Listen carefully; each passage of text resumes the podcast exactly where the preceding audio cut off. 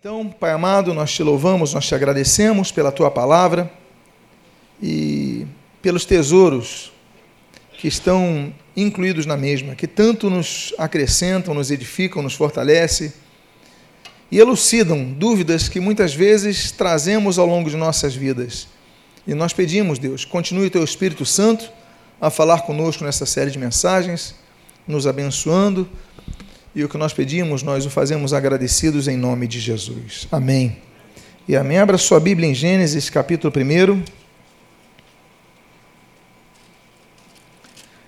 E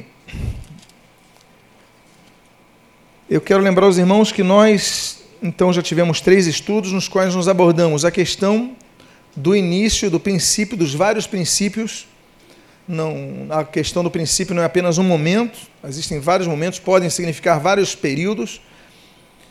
Depois nós trabalhamos a respeito do dia zero, antes do primeiro dia da criação, quando nós falamos então sobre Big Bang, aquela grande, grande explosão que aconteceu há cerca de 15 bilhões de anos e que foi gerando tudo que nós conhecemos hoje por matéria. Depois nós falamos a respeito da continuação do dia zero, e nós tratamos isso no domingo passado, quando nós falamos do tempo, a questão do desenvolvimento do tempo, a questão da, da aferição do tempo, da percepção do tempo, o tempo podendo ser percebido de maneira diferente conforme nós estivermos localizados, por exemplo, conforme a perspectiva do local. O tempo contado em Vênus é diferente do tempo contado na Terra em relação ao dia, a duração do dia, por exemplo. E hoje, então, depois de três domingos, nós vamos avançar e vamos para o primeiro dia da criação, quando nós então vamos ler, eu convido a que você abra a sua Bíblia, vamos ler a partir do versículo 1, vamos até o dia, o, o capítulo, o versículo 4, Gênesis 1, de 1 a 4. No princípio criou Deus os céus e a terra. A terra, porém, estava sem forma e vazia, e havia trevas sobre a face do abismo e o Espírito de Deus pairava sobre as águas. Disse Deus: haja luz. E houve luz. E viu Deus que a luz era boa e fez separação entre a luz e as trevas. Para nós falarmos de luz, nós temos que falar de trevas. E aqui eu não quero falar das trevas espirituais, das analogias ao termo trevas. Eu quero falar de trevas no sentido de ausência de luz. E, em primeiro lugar, nós queremos trabalhar no fato de que as trevas do universo foram criadas. E começamos dizendo o seguinte: que o espaço entre as estrelas não é vazio. A nossa percepção de vazio é a nossa percepção daquilo que nós é, notamos como aquilo palpável. Então, entre ele e ele ou entre essa poltrona e aquela poltrona, um espaço vazio, onde somente há ar. Então nós temos que começar a entender um pouquinho para falarmos da criação da luz, da criação da luz, não, do momento que a luz aparece na Terra. Então nós temos que perceber a questão do espaço. Nós lemos esse texto, disse Deus haja luz e houve luz, e fez separação entre a luz e as trevas. Nós já lemos esse texto agora. Pois bem, quando nós olhamos as estrelas, nós vemos entre elas enormes espaços, um, um, um, espaço negro no fundo e aquelas estrelas claras ali. Mas como nós vemos, e nós vimos na teoria do Big Bang, que a maioria das coisas vai ser criada e vai ser criada como matéria. Então, não necessariamente o espaço entre as estrelas é um espaço vazio, mas é chamada de matéria escura. Nós vamos avançar. Eu sei que o início vai ser um pouco difícil, mas daqui a pouco nós vamos avançar e você vai entender. Existe uma grande astrônoma, aliás, uma das mulheres mais excelentes que a humanidade teve. Infelizmente, eu soube da, do falecimento dela há pouco tempo, eu creio que há um, dois meses, Vera Rubin, uma grande astrônoma, uma grande física, astrofísica. Mas ela diz o seguinte, que ela mostra que as galáxias não giram como um conjunto complexo de estrelas livres, individuais, elas estão só girando. Não. Existe uma matéria escura que a massa ainda não é compreendida, então isso ainda está sendo estudado, não é uma teoria totalmente é, definida, mas essa massa é que permite que as galáxias mantenham suas posições e elas se mantenham numa gravidade que as envolve. Então vamos lá. E aí nós então entendemos que o que parece ser trevas não necessariamente é vazio. O que parece ser trevas é matéria. E aí nós vemos o texto de Isaías que já dizia isso. Isaías, cerca de 740 anos antes de Cristo, no capítulo 45, versículo 7, ele diz o seguinte: Eu, Deus, formo a luz e crio as trevas, Roshek. Então, Deus criou as trevas. Então, quando a Bíblia diz que Deus criou todas as coisas, Hebreus vai falar as visíveis e as invisíveis, Deus cria todo tipo de matéria, inclusive aquela que nós, pelos nossos olhos, não percebemos. Pelos nossos cálculos, ainda estamos entendendo, mas a matéria é escura. E aí nós vamos entender algumas questões, como os buracos negros, por exemplo. O termo buraco negro é um termo mais antigo e que as pessoas pensam que é um buraco que vai sugando todas as coisas para dentro. Não sei se você já viu Jornada nas Estrelas, você já viu esse, essas séries né, que tinham é, muitas teorias é, verdadeiras que balizavam o desenvolvimento da, do, dos roteiristas e a criação e a criatividade deles, naturalmente. Mas os buracos negros, na verdade, não são buracos. Nós podíamos dizer assim: uma palavra boa para buracos negros seriam aspiradores, grandes aspiradores. Imagine você um sol, mas um sol dez vezes maior e completamente apagado. Você consegue imaginar essa cena? Um Sol dez vezes maior que o nosso, mas totalmente apagado. Ele tem uma gravidade muito grande. Isso é um buraco negro. Ele vai atraindo tudo para si, inclusive os fótons. Por isso é chamado de buraco negro. Por quê? Porque a luz é atraída para ele, então tudo é apagado. É a questão gravitacional. Então, na verdade, na verdade, os buracos negros, ou seja, essa grande treva que há no universo é matéria. Então, volta a dizer, Deus, quando diz eu crio as trevas, não está dizendo que as trevas são a ausência de luz, mas as trevas também podem indicar como Deus criou. Então, ah, Isaías não ia escrever algo do nada, não. Deus criou matéria escura, como a astrofísica ela garante e ensina. Mas, em determinado momento, Deus diz assim: haja luz. E a Bíblia diz, e houve luz. Só que quando Deus diz haja luz, a Bíblia não está dizendo que Deus criou a luz nesse primeiro dia. Ele diz haja luz. A Bíblia diz, e Deus disse, disse Deus, haja luz, e houve luz, e viu Deus que a luz era boa, e fez separação entre luz e as trevas. Em primeiro lugar, Deus não criou a luz no primeiro dia. Deus não criou a luz no primeiro dia. Houve a luz no primeiro dia. Volto a dizer, a percepção do autor é importante. O Espírito Santo está na terra. A Bíblia diz no texto que nós lemos, e o Espírito de Deus pairava sobre a face das águas. O Espírito Santo vai iluminar os autores sagrados. A perspectiva é que eles vão começar a ver a luz no primeiro dia. Mas antes do primeiro dia, quando nós tratamos do dia zero, a Bíblia diz: que no princípio criou os deuses o quê? Os céus e a terra. A terra é Eretes, terra, mas céus é Shamaim. Shamaim significa não apenas céus, mas significa universo. Eu volto àquela, àquela, àquela, àquela, aquele estudo que nós demos sobre o Big Bang. Uma grande explosão vai sendo criada, uma grande força gravitacional e vai girando por isso que os planetas têm formato é, circular, né, são globos, vai criando, vão se estendendo, vão se expandindo. Einstein vai confirmar o que Lemaitre falara. É, o universo está em expansão ainda, continua em expansão através do Big Bang. E temos as forças gravitacionais. Deus criou então o Sol. Bilhões de anos depois, é que nós vamos começar a perceber o sol na Terra. E eu vou explicar isso para vocês, que é o que me proponho a falar nessa manhã. Por que, que o sol só vai a luz do sol só vai ser percebida no primeiro dia? E a Bíblia diz que só no quarto dia é que houve sol, que surgiu o sol. O sol já tinha sido criado. Mas o que acontece? Em primeiro lugar, não existe o verbo criar nem o verbo fazer, mas o verbo haver. Haja luz. Já havia bilhões de anos antes do sol.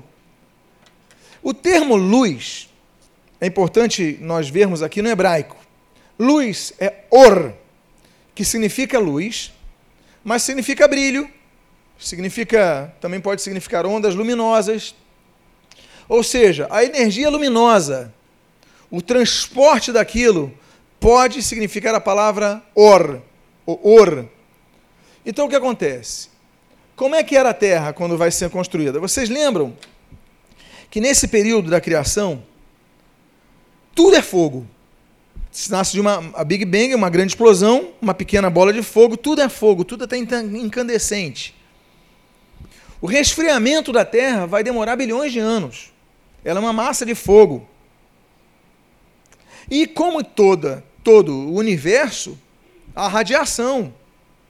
Há uma explosão de, de elementos que inclusive vão ser encontrados na Terra, vão ser encontrados em Vênus, vão ser encontrados em, em, em Júpiter. Há hidrogênio em quase todo o universo.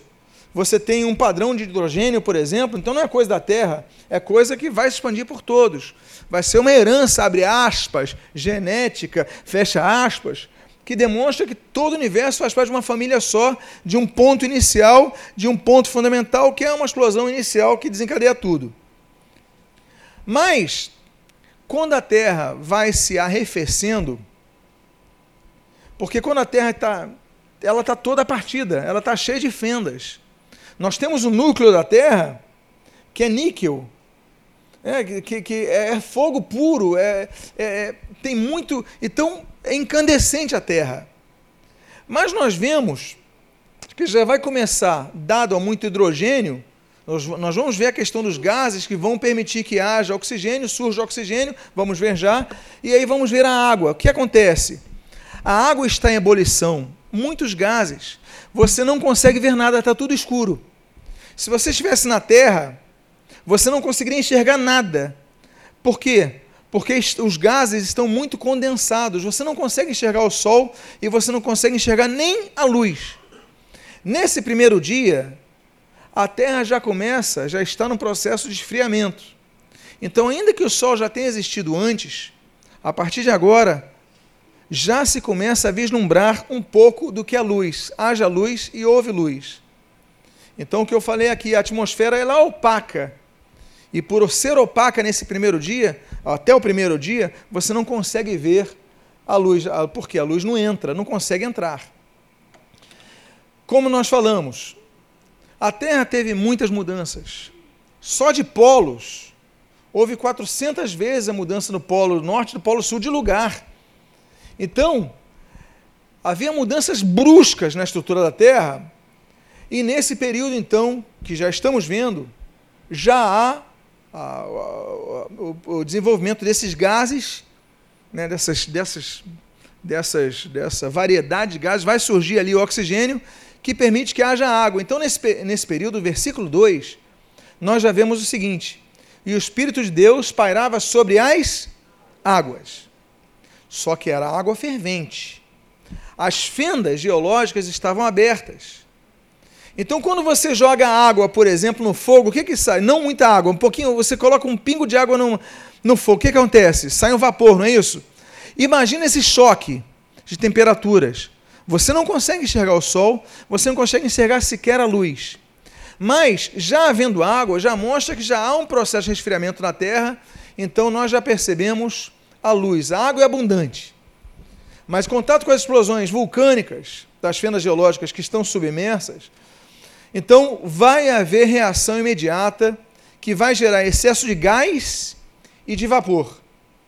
E dentre esses gases, nós temos o surgimento, então, naturalmente, é, como nós já falamos, que vai gerar água ali, a questão do oxigênio. Então não se podia ver nada nesse período, a escuridão era completa. Somente quando a atmosfera ela começa a deixar de ser opaca para ser, para ser translúcida, é que a luz do Sol começa a penetrar. E aí Deus, nesse período, ele ordena, né, na sua inteligência, ele então entende, olha, esse é o período que haja luz na terra, e houve luz. Começa então a luz a penetrar na terra. Então, lembre-se, a perspectiva que nós temos que ler esse texto é de baixo para cima, é da humanidade que está aqui para cima, ou seja, a luz está entrando, eu estou vendo de baixo para cima, a luz começa a entrar nesse período. Pois bem, naquele momento então, a Terra começa a diminuir o choque de temperatura e aí permitem isso. Vamos avançar aqui, já falei sobre isso. Eu não sei o que está vendo aqui, mas eu peço. Eu peço que. Tem que voltar. Ainda não estou no segundo dia. Ok. Ok. Pode voltar, por favor? Volta um. Isso. A Terra começa a entrar num processo de resfriamento, estabilização. Ok. E as fendas, elas começam a se cauterizar. Então há, um, há uma diminuição muito grande da pressão, uma diminuição da temperatura e os vapor, vapores, então, eles diminuem consideravelmente.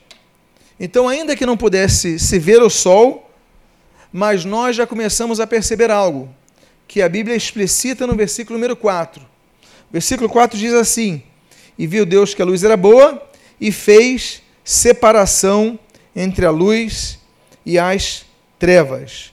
A dissipação da opacidade da Terra, da, da atmosfera, melhor, vai permitindo que a luz vá entrando na Terra. Então, com a entrada da luz, começa a haver perspectiva de vida na Terra, porque a luz vai gerar a possibilidade, quando Deus criar a, a vegetação, de fotossíntese. A fotossíntese vai permitir com que, por exemplo, na Terra, os animais eles comam e até no fundo dos mares. Estivemos no meu aniversário visitando o Aquarrio, o Aquário do Rio. E ali uma das primeiras coisas que você vê é o fitoplâncton e o zooplâncton. Miniaturas, mas aquilo que alimenta os animais é, marítimos. Então, nós começamos a ver já esse processo. Aí nós entramos no segundo dia. O segundo dia da criação, a terra ainda está quente, muito quente. Mas continua o seu processo de resfriamento e a atmosfera então vai se estabilizando. A Bíblia diz no versículo 6 ao versículo 8 o seguinte: E disse Deus: Haja firmamento no meio das águas, e fez separação entre águas e águas. Dois tipos de águas? E fez separação entre águas e águas. Fez, pois, Deus o firmamento e separação entre as águas debaixo do firmamento e as águas sobre o firmamento. E assim se fez, e Deus chamou ao firmamento céus, e houve tarde de manhã o segundo dia. Pois bem, vocês lembram que após a grande explosão que cria o universo, cria o Shamaim, que, enfim, vai criando tudo, as poeiras cósmicas, elas vão sendo lançadas e, por causa da gravidade, elas vão então se colidindo. E essas colisões, depois elas vão se separando, mas elas vão gerando várias reações químicas, como toda colisão. Então, essas, gerações, essas colisões, reações químicas, elas vão gerando e aumentando não apenas a massa da Terra, com as várias colisões, mas ela também vai atraindo mais poeira cósmica. E essa, essas reações químicas, elas vão fazendo com que haja liberação de gases. E por causa da gravidade, esses gases vão ficando retidos. E aí nós temos um pouco da explicação, por exemplo, do isolante acústico que nós temos hoje, conhecemos hoje, que nos isola do resto do universo de maneira térmica e acústica, que é esse gás que nós chamamos de atmosfera e outros gases também, que são o nosso escudo, como a camada de ozônio. Pois bem, então, já falei sobre isso, já começa a ser visto a Terra e já começa a se preparar então para a vinda da vida, o surgimento da vida. Estamos no segundo dia da criação, na segunda grande era da criação. São milhões de anos que vão, vão, vão, vão isso vai acontecer. Então, Deus permite, quando haja luz, que a atmosfera deixe a luz entrar, mas ele mantém a radiação ultravioleta distante por um escudo chamado ozônio. Então, esse escudo, que não permite entrada de raios ultravioletas com tanta intensidade, Deus vai então preparando a terra para receber vida. E aí nós temos então o que nós lemos no versículo 6 ao versículo 8. O surgimento do firmamento para haver vida. Eu vou reler o texto, mas eu vou colocar uma palavrinha que está em hebraico aqui. E disse Deus: haja firmamento, raquia, no meio das águas. E separação entre águas e águas, e foi, e foi é, fez, pois, Deus o firmamento e a separação entre águas debaixo do firmamento e as águas sob o firmamento. E assim se fez, chamou Deus ao firmamento, a Raquia, céus, Shamaim, e houve tarde de manhã o segundo dia. Então já expliquei sobre isso. Agora, o que, que acontece? Deus começa a fazer separação entre as águas de baixo e o estado gasoso, o estado líquido e o estado gasoso, que, que é a parte de cima, as águas de cima. Então começa a haver nuvem, olha só a separação. E a atmosfera então começa a ficar num espaço onde Deus então vai permitir com que a vida se desenvolva. Por exemplo, nós temos então a definição da troposfera, que é onde nós estamos, a estratosfera, que é o nosso cobertor, e a mesosfera, que é a fronteira com o espaço que está acima das águas. E aí nós temos o começo da definição da vida. E aí nós temos a importância do peso do ar, a pressão atmosférica que vai sendo definida. Esse firmamento, ele vai, ao longo de um processo, milhões de anos, vai permitido, permitindo então a evaporação da água quente. Ela sobe, ela se então acopla naquilo que nós chamamos de nuvens, que colidindo vão descendo a água e a água de maneira mais, é, digamos, a água potável a todos, a água é, é, que vai permitir com que haja vida. Então há uma espécie de limpeza da água quando ela sobe. Então nós temos a água salgada que a gente não consegue beber, a água dos mares. Mas ela é evaporada, há uma limpeza e ela desce limpa para todos nós. Claro que nos, nos locais é, que haja muita poluição, a água vai pegando poluição no meio do caminho. Mas a forma como ela sai lá, e nos locais com menos poluição, ela desce pura. Você pode abrir a boca e beber a água. Então há todo esse processo que Deus vai preparando quando Deus cria o firmamento para que haja essa possibilidade. Mas sobre a pressão atmosférica, que vai permitir com que nós tenhamos vida aqui, Galileu já fazia estudos sobre a oscilação dos corpos. Torricelli, 40 anos depois, 1648, ele vai falar a respeito da, da pressão barométrica. E Blaise Pascal vai provar é, matematicamente isso. Mas é interessante que, apesar de nós percebermos isso no século, por exemplo, 17, no meio do século 17, Jó já falara sobre a pressão atmosférica e o peso do vento antes. Olha que coisa interessante.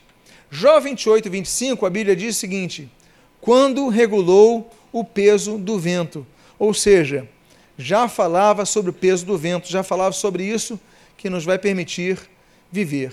Se você for, por exemplo, for tentar viver no, no, no, uh, no, no Everest, no topo do Everest, o teu problema não vai ser só o frio, vai ser o quê? O ar que vai ficando o quê? Rarefeito. Quando um time de futebol vai jogar em La Paz, na Bolívia, eles têm que ir antes, não é verdade? Se você chegar é, um dia antes, você vai ter problema de quê? Adaptação, porque quanto mais alto, mais. Então Deus vai preparando toda a situação, a questão do ar, da atmosfera, a pressão, para que haja então vida. E nós temos então a separação das águas. Quando Deus fala então que há separação das águas, já falando sobre isso, então já há calor suficiente. Com a entrada da luz, quando Deus disse haja luz, já a possibilidade de haver uma atmosfera que permita a vida. Por quê? Porque a Terra vai se esfriando, as fendas vão se cauterizando, vão se fechando. Então você já não tem um buraco que você pode cair hoje e ir para o centro da Terra. É, você já tem fendas fechadas. E nós vamos falar já depois sobre isso, sobre os universos se expandindo e os perdão, os, plan, os, os continentes se expandindo, se definindo, fechando as fendas, os oceanos fechando as fendas. Então você tem o resfriamento da Terra e com isso então você já tem a chuva trazendo uma estabilidade maior, a chuva trazendo um equilíbrio uh, de temperatura, e você tem então a definição de uma temperatura que permite água entre 0 grau e 100 graus. Pois bem, aí nós entramos no terceiro dia. E o terceiro dia, nós temos uma ordem de Deus. E a primeira ordem é a criação do grande continente que nós temos. Eu coloquei essa foto, depois vou voltar para ela, por quê? Porque como é que era antigamente os continentes? Você pode ver aqui a América do Sul, a África, a América do Norte, a Europa e a Ásia juntos, a Índia, Antártica e Austrália. Tudo isso, segundo Wegener, era uma massa só de continente. Por quê? Porque a Bíblia fala sobre isso quando vai falar sobre a separação num só lugar das águas e da terra. Olha o que diz o versículo número 9 e o versículo número 10. Disse também Deus, então depois de todo aquele processo, resfriamento e tudo mais, há calor, começa a entrar luz, há calor, mas também há frio, porque a luz se vai. Então volta ao frio, a terra está se preparando. Aí Deus fala no versículo 9, no versículo 10 o seguinte: Disse também Deus: Ajuntem-se as águas debaixo dos céus num só lugar, e apareça o que? A porção o que? Seca. E assim se fez. A porção seca chamou Deus terra, e ao juntamento dos mares, água. Então nós temos, volta a dizer, uma porção seca, uma só. Não como hoje, que há várias porções secas, mas uma só.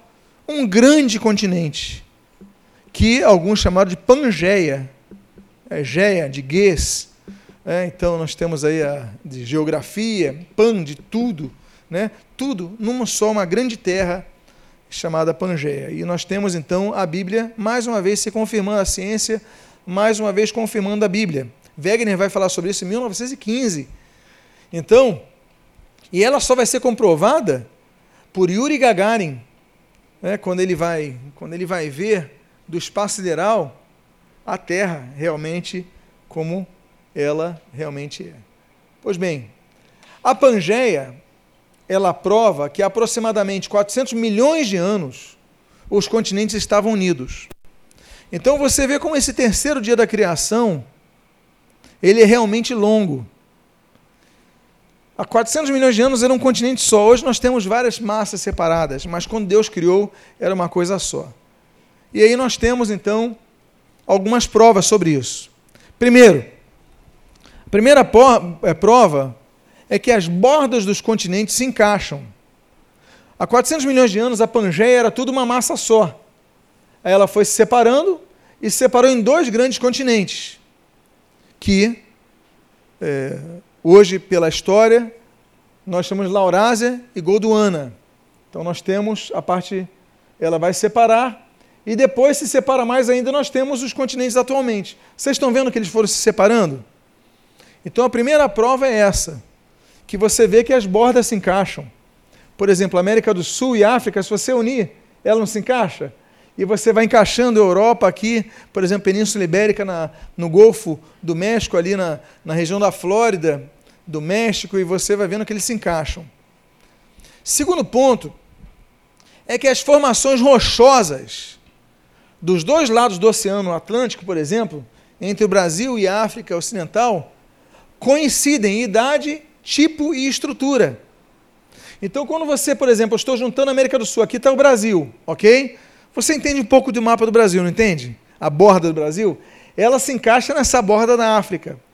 E você vê nesses pontos, que são os pontos roxos, é a mesma formação rochosa, com a mesma idade, com as mesmas, com as mesmas uh, complexidades químicas. Elas estão tanto no Brasil como na África. Por quê? Porque estavam ligadas, estavam coladas. Então, mais uma vez, a ciência comprovando que a Bíblia diz que era apenas uma massa, uma terra só. E ela foi se separando. Outra coisa, algumas cadeias de montanhas antigas, elas têm a continuação em outro continente. Outra prova são os fósseis de criaturas terrestres. O mesmo fóssil que é encontrado num continente é encontrado em outro separado por um oceano, mas são de criaturas que não podiam nadar. Ora, se elas não podiam nadar e foram encontrados fósseis do mesmo animal num continente e no outro, é porque ou elas foram de barco, que não é o caso, ou os continentes estavam ligados. Então nós temos também essa questão.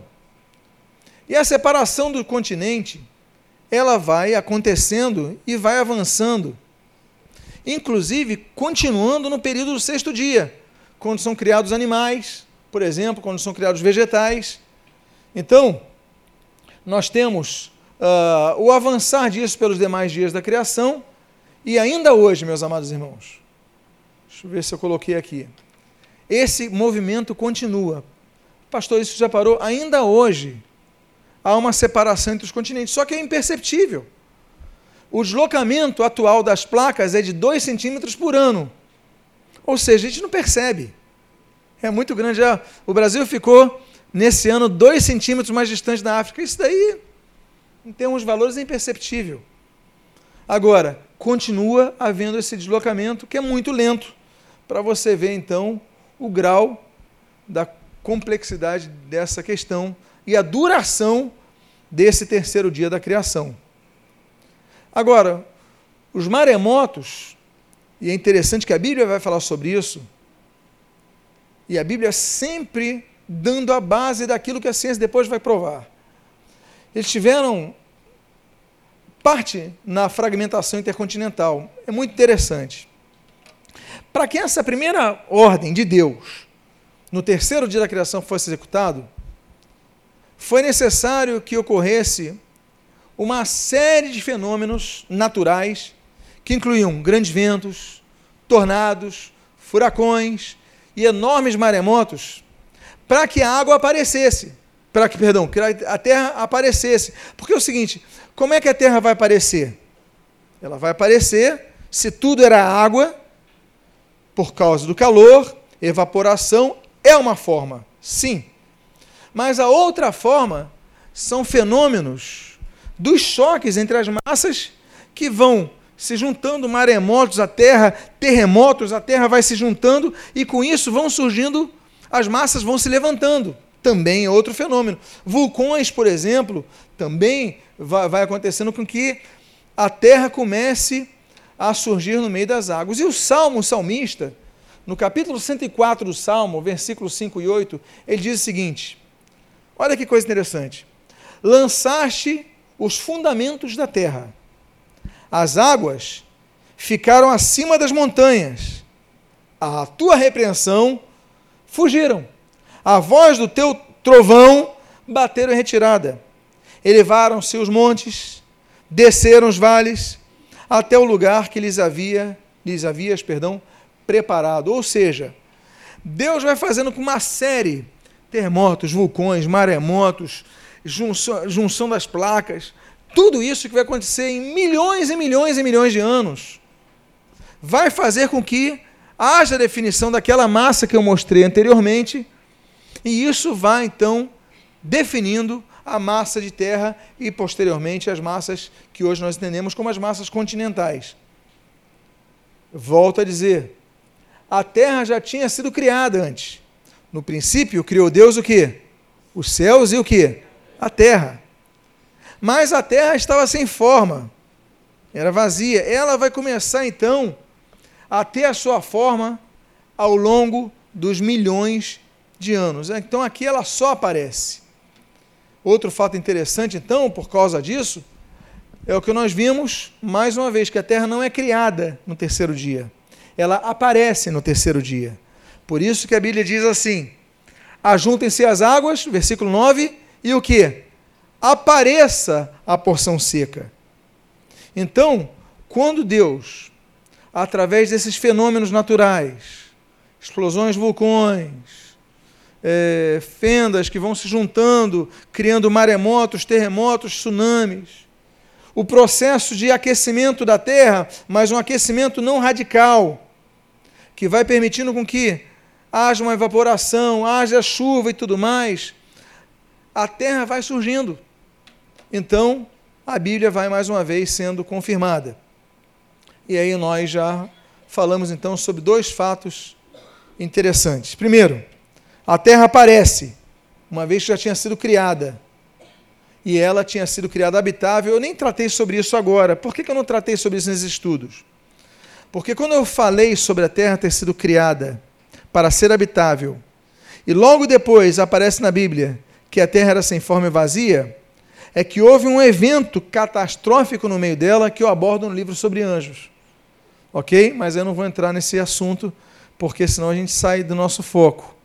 O fato da Terra ter sido criada anteriormente, eu falo sobre isso, é, criada anteriormente, habitada anteriormente, e aí sobre isso eu gastaria dois dias para falar e não é o caso, nosso foco aqui. Segundo ponto, durante milhões ou mesmo bilhões de anos a Terra foi submersa em transformação até que Deus deu a ordem que nós vemos ali e a terra então passa a aparecer. Deus dá uma segunda ordem e nisso eu vou então caminhando para o final desse estudo nesta, na manhã deste domingo. No terceiro dia, nós temos então a segunda parte desse terceiro dia, é quando Deus dá uma ordem e surge a vegetação. É interessante que a vegetação ela vai surgir a terra vai produzir a vegetação.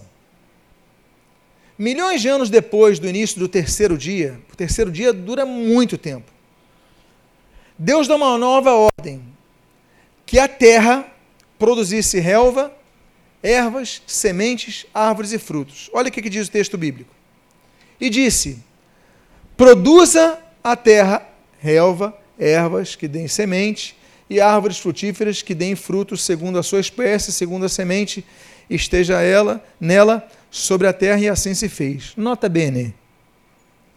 Deus não diz que criou a, a relva.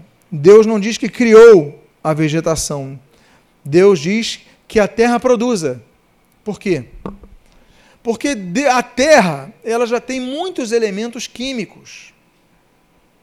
E quando você mistura certos elementos químicos, eles vão permitindo que surjam algumas coisas. Naquele período, a Terra foi produzindo vegetação.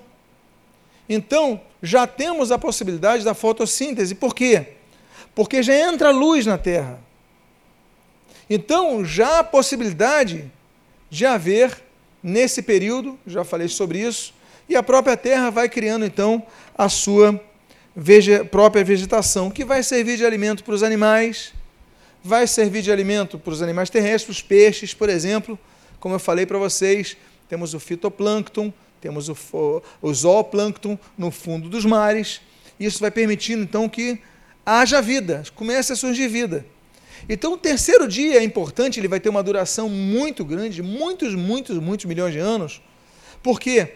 Porque tudo vai começar para a vida, para Deus criar a vida, para Deus criar os animais, para Deus criar o homem, tudo vai começar quando Deus cria, então, a possibilidade deles terem alimento que possa gerar energia para que o corpo não apenas se desenvolva, mas para que a mente se desenvolva bem. Por exemplo, para que você tenha energia para andar, para construir, para criar coisas.